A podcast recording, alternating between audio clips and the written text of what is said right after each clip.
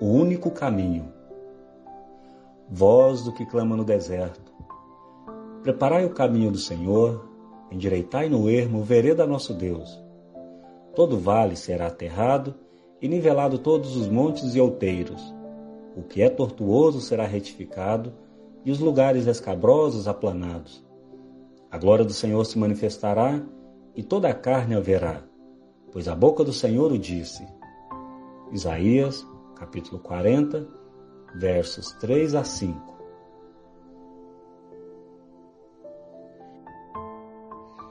Enfatizamos no último estudo que é possível a todos nós, se deixado por nossa conta, passar a vida inteira sem jamais realmente saber o que é a mensagem cristã. Isso se deve ao fato de que somos criaturas preconceituosas. Não adianta alguém tentar dizer que não tem preconceito porque todos o temos. É algo comum a toda a humanidade e a Bíblia nos diz porque é assim. Ela nos diz que existe um enorme poder controlando a vida e o pensamento deste mundo, e dá a este poder o nome de diabo. O único interesse do diabo é preencher nossa mente e nosso coração com preconceitos contra Deus, contra o Senhor Jesus Cristo e contra a fé cristã. O único objetivo dele é afastar as pessoas de Deus e não se importa como se faz isso desde que aconteça. E a maneira mais comum de todas é simplesmente encher nossa cabeça com noções completamente erradas sobre o real significado da mensagem cristã. Ao considerarmos os versículos 1 e 2 de Isaías 40, vimos que o cristianismo não é algo que os seres humanos descobriram ou inventaram, nem é algo que fazem. É Deus quem faz tudo. A mensagem do cristianismo é o excepcional comunicado de que o deserto acabou, de que a nossa iniquidade está perdoada e, acima de tudo, de que há notáveis bênçãos para nós, bênçãos duplas, infinitamente mais do que toda culpa de nosso pecado e toda punição que tanto merecemos. Essa é a grande proclamação do cristianismo. Não é um programa que vocês assumem e depois de muito e cansativo esforço finalmente alcançam. Vocês podem recebê-lo em um momento, em qualquer lugar, sempre que estiverem prontos. Mas, obviamente, quando isso acontece, surge uma questão importante. Como é possível? Se é o cristianismo, se é o que o cristianismo faz, como o faz? E a resposta a essa pergunta está nestes versículos que vamos agora considerar em conjunto, os quais nos contam como Deus promove isso. Como Deus nos perdoa e o faz gratuitamente, como Ele muda a nossa condição e nos oferece um novo começo e uma nova vida, e como derrama suas bênçãos poderosas sobre nós.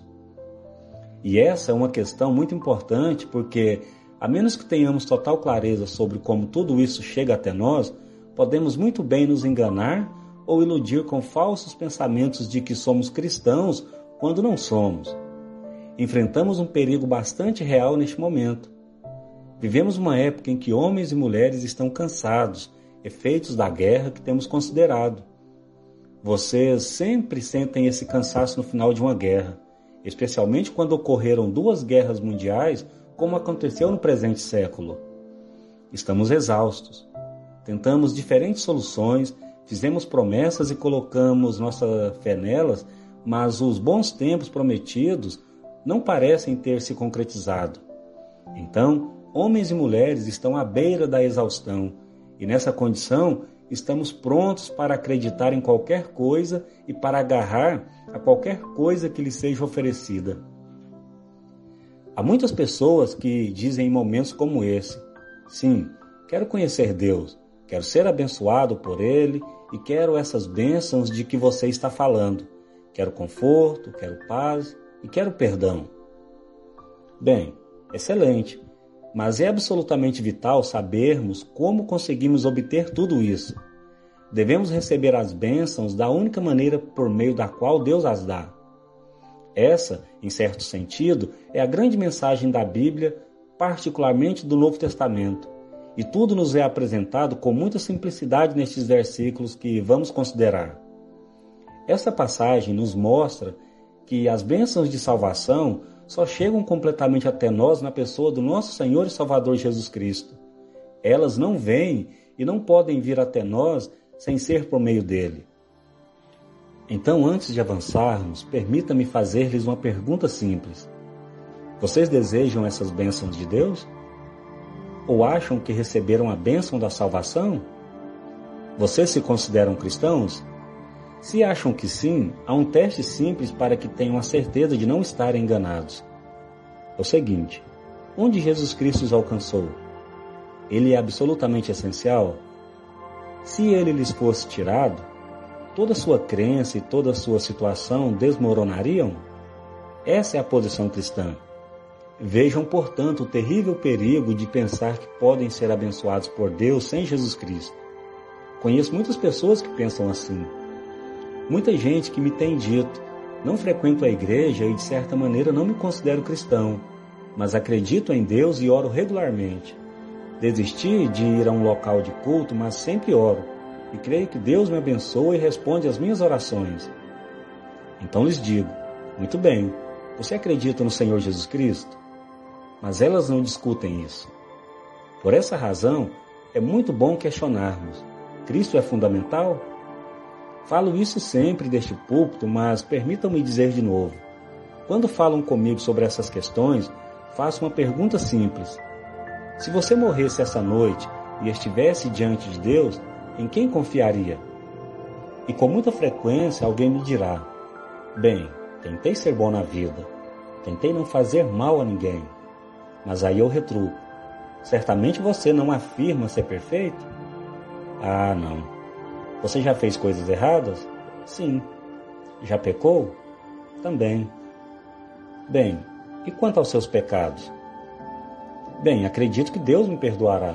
Acredito que Ele é um Deus de amor e se eu confessar meus pecados e pedir-lhe que me perdoe, então Ele perdoará. Em seguida, quando pergunto se isso é tudo, vem a resposta: Sim, estou contando com isso. E se digo, mas você me contou tudo? Tem certeza de que Deus fará isso? Bem, sim, Deus é um Deus de amor. E embora eu insista com minhas perguntas, sempre me é dada a mesma resposta. Percebem a questão? Jamais mencionam Jesus Cristo. As pessoas que falam assim, confiantes no amor de Deus, pensam que ele lhes perdoará os pecados. E é isso que me preocupa. Então lhes apresento isso novamente com uma contundente e positiva afirmação. Esse consolo, esse perdão, essa nova vida, essa nova perspectiva, esse novo começo e as bênçãos de Deus, tudo isso acontece, mas só por meio do Senhor Jesus Cristo. Não há salvação sem Ele. E se vocês pensam que conseguiram isso de alguma outra forma, estão enganando a si mesmos vivenciaram uma experiência psicológica e ela não é cristianismo. Não tenho dúvida em dizer isso. Permitam-me provar meu ponto de vista. Aqui está. Uma voz clama. O que clama? Preparem o caminho para o Senhor. Será assim que a salvação virá. O Senhor virá e sem ele não há bênção. Portanto, sugeriria a vocês que estejamos mais uma vez no âmago da mensagem cristã ela é, acima de tudo, um anúncio de alguma coisa inteiramente nova, alguma coisa extraordinária, maravilhosa e, ao mesmo tempo, alguma coisa crucial.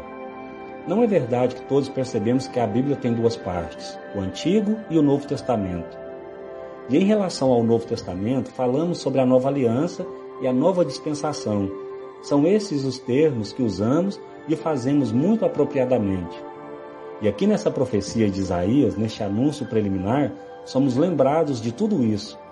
Deus diz efetivamente ao profeta: Vá e conte às pessoas que algo novo acontecerá. E isso é extraordinário, inédito, surpreendendo a própria imaginação. Então, o ponto de partida na consideração do cristianismo e da mensagem cristã e da percepção de que estamos frente a frente com um evento único Devemos começar entendendo o fato de que a mensagem cristã é única. Não é uma série de ensinamentos filosóficos ou perspectivas sobre a vida.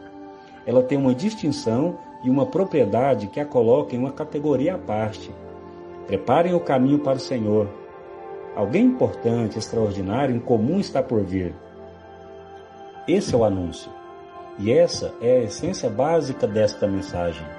Vocês podem ler no Antigo Testamento sobre santos e patriarcas, sobre profetas, homens e mulheres de Deus, sobre grandes líderes, e isso em nada diminui a grandeza ou valor deles para dizer que Cristo não pertence a essa série, pois é absolutamente único. Fora da Bíblia, o mundo teve grandes mestres. Existiram excepcionais filósofos pagãos. Aquela pequena terra da Grécia vangloriou-se deles. Platão, Sócrates, Aristóteles e outros. Outros países tiveram líderes religiosos e mestres, Buda, Confúcio e todos os demais homens dessa natureza. Novamente, não faz parte da minha atividade criticá-los ou diminuir o valor do seu ensinamento, mas estou aqui para dizer o seguinte: Jesus de Nazaré também não pertence a essa categoria. Tanto que tendemos a considerar como cristianismo não incluir essa singularidade. Se assumir-se cristão é apenas ser um bom homem ou uma boa mulher, então isso não é único. O Antigo Testamento está cheio de exemplos, assim como a filosofia grega, utopias, boa vida, idealismo. É aqui que tão tristemente nos perdemos. Se o cristianismo de vocês não começam com o anúncio de que algo aconteceu neste mundo que nunca ocorrera antes, então repito que não é o verdadeiro cristianismo. Esse é o primeiro enfoque. Então, em segundo lugar, essa bênção poderosa não é apenas nova e insólita, não é nada menos do que a entrada neste mundo no tempo do próprio Filho de Deus. Uma voz clama. O que clama? Preparem o caminho para o Senhor. O Senhor. Não se pode imaginar um termo mais elevado, mais forte, como Jeová, o Senhor nosso Deus Todo-Poderoso. Ele fará uma visita. Ele está vindo. Preparem o caminho para ele. Essa é a mensagem. Agora, isso é uma cena antiga. Era costume de reis e personagens importantes no mundo antigo, quando viajavam, enviava antecipadamente pessoas com a função de lhes preparar o caminho. Não havia estrada pavimentadas naquela época. As estradas eram rústicas, irregulares e esburacadas, e as pessoas poderosas viajavam em carroças que não tinham molas. Assim, enviavam homens para repará-las. E quando o viajante era alguém muito especial, construíam uma nova estrada para ele, ótima, nivelada e lisa, porque ainda não houvera nenhum trânsito nela. Preparava-se uma estrada, um novo caminho para o grande personagem que estava a vir nessa viagem. Essa é a imagem aqui em Isaías 40, versículo 13. E Deus diz ao profeta que anuncie que agora alguma coisa muito especial única se faz necessária. E por quê? Porque alguém está prestes a fazer uma viagem nunca feita antes. Ninguém menos do que Deus, o eterno Deus, está mandando seu Filho único descer do céu para essa terra no mundo daquela época. Esse é o cristianismo. Não que a humanidade, em seu doloroso processo de evolução, ou como resultado de estudo, pesquisa e investigação, finalmente tenha chegado a alguma coisa nem que um homem excepcionalmente brilhante tenha ido à frente dos outros e descoberto algo sobre Deus. Isso não é cristianismo. É exatamente o oposto da verdade. Não, cristianismo é isto. Quando chegou a plenitude do tempo, Deus enviou seu filho, nascido de mulher, nascido debaixo da lei, a fim de redimir os que estavam sob a lei. Gálatas, capítulo 4, versículo 4 e 5. Deus amou tanto o mundo que deu, ele veio do céu para a terra, o seu Filho unigênito. Evangelho de João, capítulo 3, versículo 16. Essa é a viagem e essa é a pessoa que vem. O acontecimento mais importante que o mundo já conheceu ou jamais conhecerá, e essa é a mensagem do Evangelho cristão, cujo objetivo é anunciar que tal chegada literalmente aconteceu. A mensagem do cristianismo não é que Deus é amor e está pronto para nos perdoar se nos arrependermos e cairmos de joelho dizendo: Perdoe-me e me dê vida, força e poder. Não, não, não é isso. Ela é a incrível mensagem que nos diz que a este mundo em que vocês e eu vivemos neste exato momento, chegou o próprio Filho de Deus e que aquele bebê que nasceu em Belém, a quem foi dado o nome de Jesus, era ninguém menos que a pessoa abençoada através da qual o mundo e tudo que nele foi criado consiste. No Evangelho de João, no capítulo 1, versículos 1 e 3, ele nos diz expressamente: No princípio era aquele que é a palavra. Ele estava com Deus e era Deus. Ela estava com Deus no princípio. Todas as coisas foram feitas por intermédio dele. Sem ele, nada do que existe teria sido feito. Isso é quem ele é. Então, esta é a mensagem. Aquele que a palavra tornou-se carne e viveu entre nós. Não é surpreendente que o mundo todo não esteja pensando nisso e aplaudindo? Conseguem entender homens e mulheres ignorando-o e vivendo como se ele nunca tivesse vindo? Eles não sabem sobre a sua vinda. Por isso nos é dito para clamar, levantar nossas vozes, gritar e proclamá-lo pelo mundo. Toda a mensagem do cristianismo se resume ao fato de que há mais de dois mil anos aconteceu esse evento singular. Deus, o Filho, veio ao mundo e nasceu literalmente como um bebê. Preparem o caminho para o Senhor. Assim vem a salvação. Não é simplesmente Deus, em seu amor, olhando do céu para um pecador e dizendo-lhe: Eu vou lhe perdoar. Não, não, é Deus enviando seu próprio Filho e o Filho vindo e suportando tudo o que enfrentou por quê? Porque essa é a única maneira pela qual a bênção pode vir. Esse mesmo Deus que diz ao profeta Isaías, no capítulo 40, versículo 1 e 2, deixa claro e expressamente o diz: Consolem, consolem o meu povo, diz o Deus de vocês. Encorajem a Jerusalém e anunciem que ela já cumpriu o trabalho que lhe foi imposto, pagou por sua iniquidade e recebeu da mão do Senhor em dobro por todos os seus pecados. Jesus é fundamental, Jesus é essencial. Isso está inteiramente nele. Ah, sim, mas vamos continuar. Também observamos nestes versículos que, para a vinda do libertador, foi essencial a preparação de um novo caminho. Preparem o caminho para o Senhor.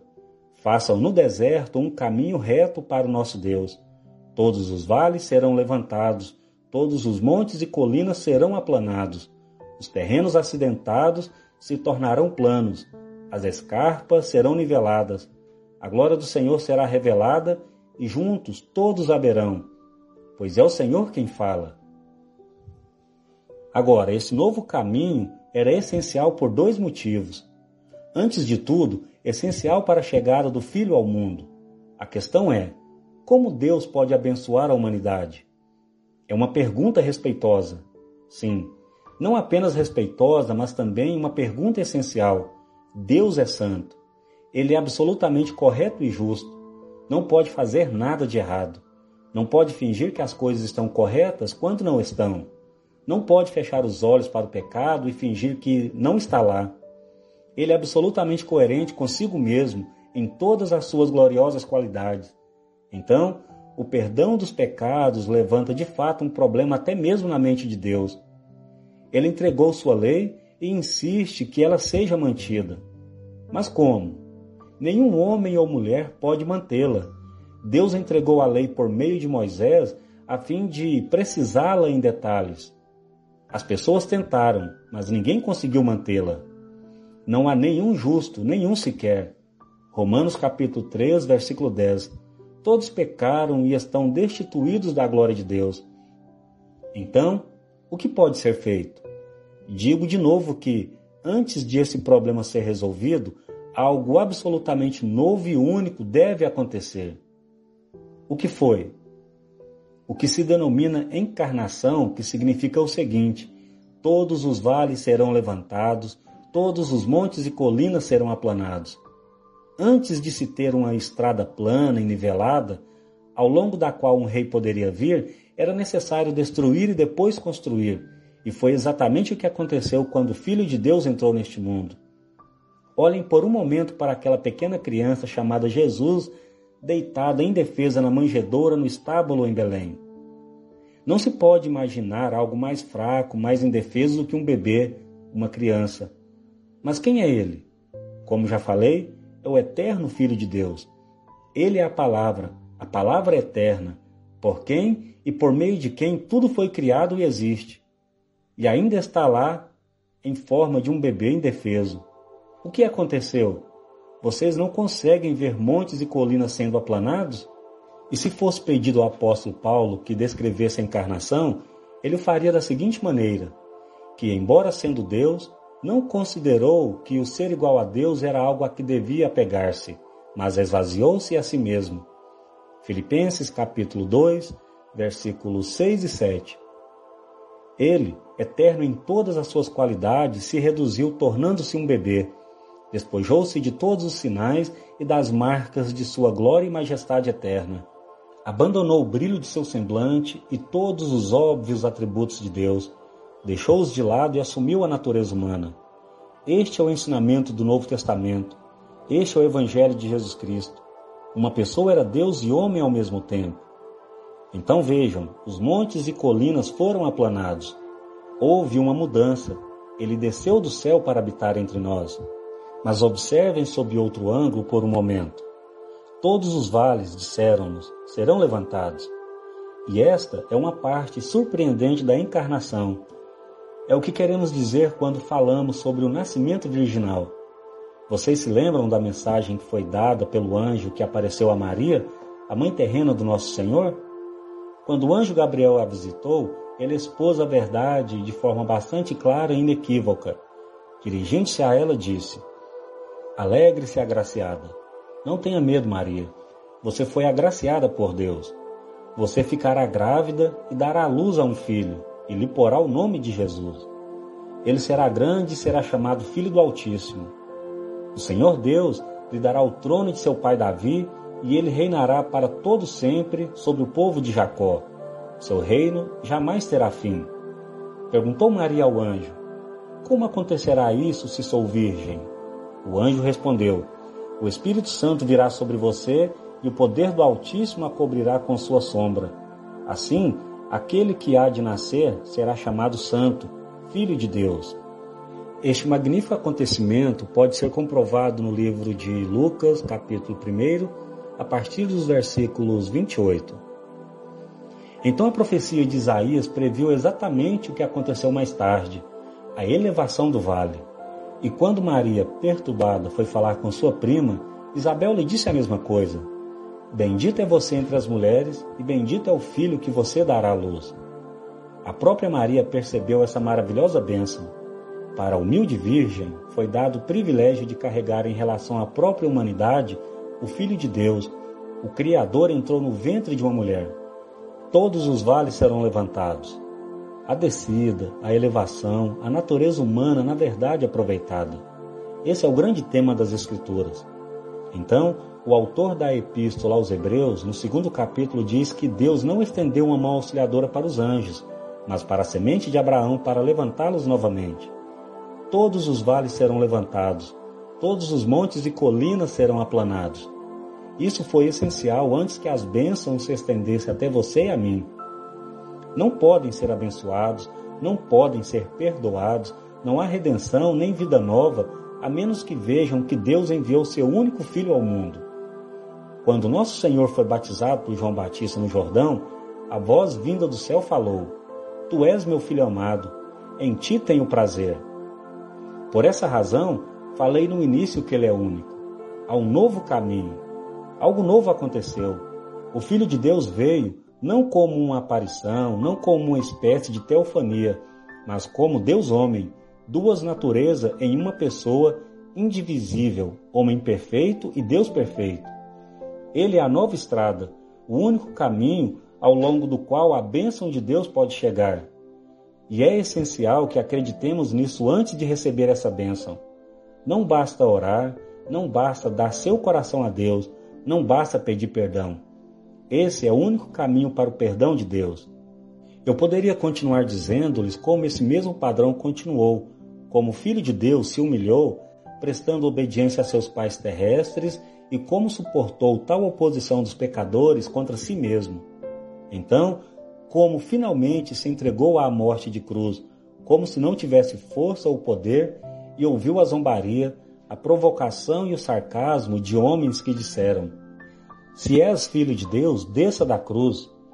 Salvou os outros, mas não é capaz de salvar a si mesmo. Mas ele não fez. Teve de morrer, teve de cair por isso e então se levantou de novo. Os atos de cair e levantar-se estão no Evangelho inteiro. Não há nada como o cristianismo. Nada mais existe como essa mensagem. salvação e libertação por meio do Filho único de Deus, vindo em carne e osso, morto na cruz, enterrado na sepultura e ressurgindo em gloriosa ressurreição. E por último, esse novo caminho é igualmente essencial antes de o Filho de Deus poder entrar no coração e na vida de vocês e na minha. João Batista, o precursor imediato do Filho de Deus, deixou essa mensagem. Ele foi a voz que clama no deserto. Preparem o caminho para o Senhor, façam veredas retas para ele. E o que ele pregava? Pregava um batismo de arrependimento para o perdão dos pecados. João dizia: Ele está prestes a chegar, o Messias, o libertador, o redentor. Mas se você quer conhecê-lo, vivenciá-lo, ser perdoado por ele, fugir da ira que se aproxima, arrependa-se. E o que João quis dizer com arrependimento? Tudo está no terceiro capítulo de Lucas quis dizer que devemos aceitar novamente a lei de Deus. Ele disse àqueles que o ouviam: E não comecem a dizer a si mesmos: Abraão é nosso pai. Se se rebelaram contra a lei de Deus. O machado já está posto à raiz das árvores, disse João. Não se trata de um jogo ou de um fazer de contas. Vocês precisam reconhecer novamente que a lei de Deus é santa e que Deus é justo e verdadeiro. Precisam pôr fim a toda autoconfiança. As pessoas teriam vindo a João e dito: Abraão é nosso pai. Disse-lhes João: Pois eu lhes digo que dessas pedras Deus pode fazer surgir filhos a Abraão.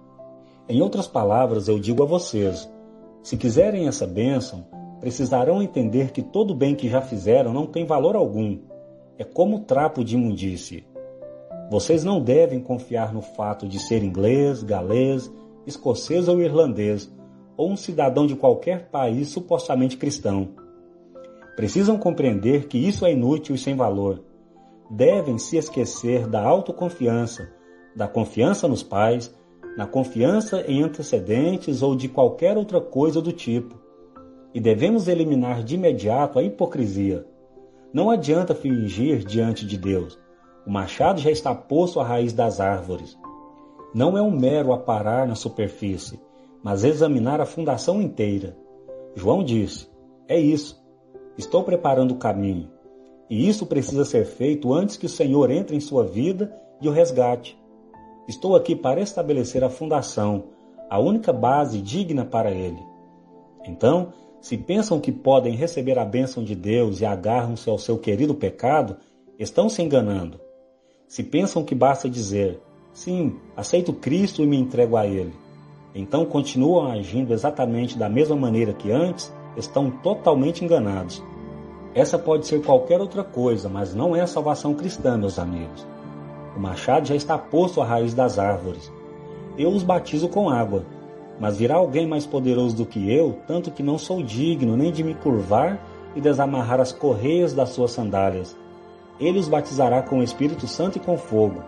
Ele traz a pá em sua mão a fim de limpar a sua eira e juntar o trigo em seu celeiro, mas queimará a palha com fogo que nunca se apaga. Ele peneirará, escolherá o trigo, mas irá destruir a palha. Não pode ser enganado, pois ele é Deus, ele vê e sabe todas as coisas. Vocês precisam se arrepender, disse João. Precisam entender que são pecadores na visão de um Deus Santo. Precisam desistir de usar qualquer desculpa para si e de confiar que receberão qualquer benevolência tanto para si como para qualquer outra pessoa. Precisam entender que, frente a frente com Deus, são miseráveis, infelizes e vis pecadores, merecedores do inferno e nada mais. E precisam admitir e confessar isso a Deus, e então, e somente então, estarão prontos para recebê-lo. E obviamente é um fato que, enquanto vocês e eu estamos buscando ou aguardando qualquer outra coisa, não precisamos dele. Deus é para os pobres, para os pecadores.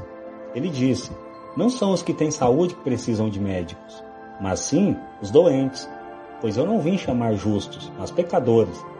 Ele veio para as pessoas que estão abatidas, moral e espiritualmente, para aqueles que não têm nada.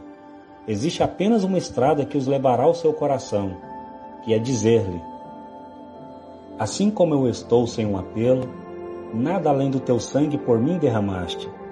E como tu me pediste que viesse a conhecê-lo, o Cordeiro de Deus eu vim porque me chamaste. Charlotte Eliot. Portanto, um novo caminho era essencial antes que o Filho de Deus viesse do céu para a terra. E esse novo caminho é igualmente essencial antes que ele entre na vida e no coração de vocês para transformá-los e para dar-lhes perdão, nova vida e todas as bênçãos que são ofertadas. Todos os montes e colinas serão aplanados. Diante de Cristo, não há diferença entre uma pessoa religiosa e outra não religiosa. Não lhe importa que vocês sempre tenham frequentado um lugar de adoração ou nunca tenham entrado em um. Isso não faz diferença alguma. A pessoa que foi criada de forma religiosa e ainda assim não acredita em Cristo está exatamente na mesma posição em que aquela que saiu da calçada mais suja da terra. Não há diferença entre ambas. Todos os montes e colinas serão aplanados. E a menos que vocês se tenham vistos assim, humilhados por Cristo, não o conhecem e não foram abençoados por Ele. Mas, se estão dolorosamente conscientes de sua pecaminosidade, de sua escuridão e de sua vileza, alegre-me em dizer-lhes: todos os vales serão levantados por Ele, e Ele erguerá vocês. Ele os purificará. Irá revesti-los com sua própria justiça, e não mais serão capazes de reconhecer a si mesmos. Essa é a mensagem cristã de salvação. O consolo que nos chega é que, apesar de sermos pecadores, fracos e desamparados, o próprio Filho de Deus veio ao mundo para nos redimir, para nos resgatar. Assumiu nossa natureza, até morreu pelos nossos pecados. Ele nos levantará. O Filho de Deus tornou-se o Filho do homem para que os filhos pecaminosos dos homens pudessem se tornar filhos de Deus. Vocês são filhos de Deus? A única condição é o total e absoluto reconhecimento de sua desesperada e desamparada necessidade e do que ele fez, assim como do que ele pode fazer por vocês e em vocês, e do que se fará se apenas lhe pedirem que faça. Peçam agora, em nome de Jesus. Amém.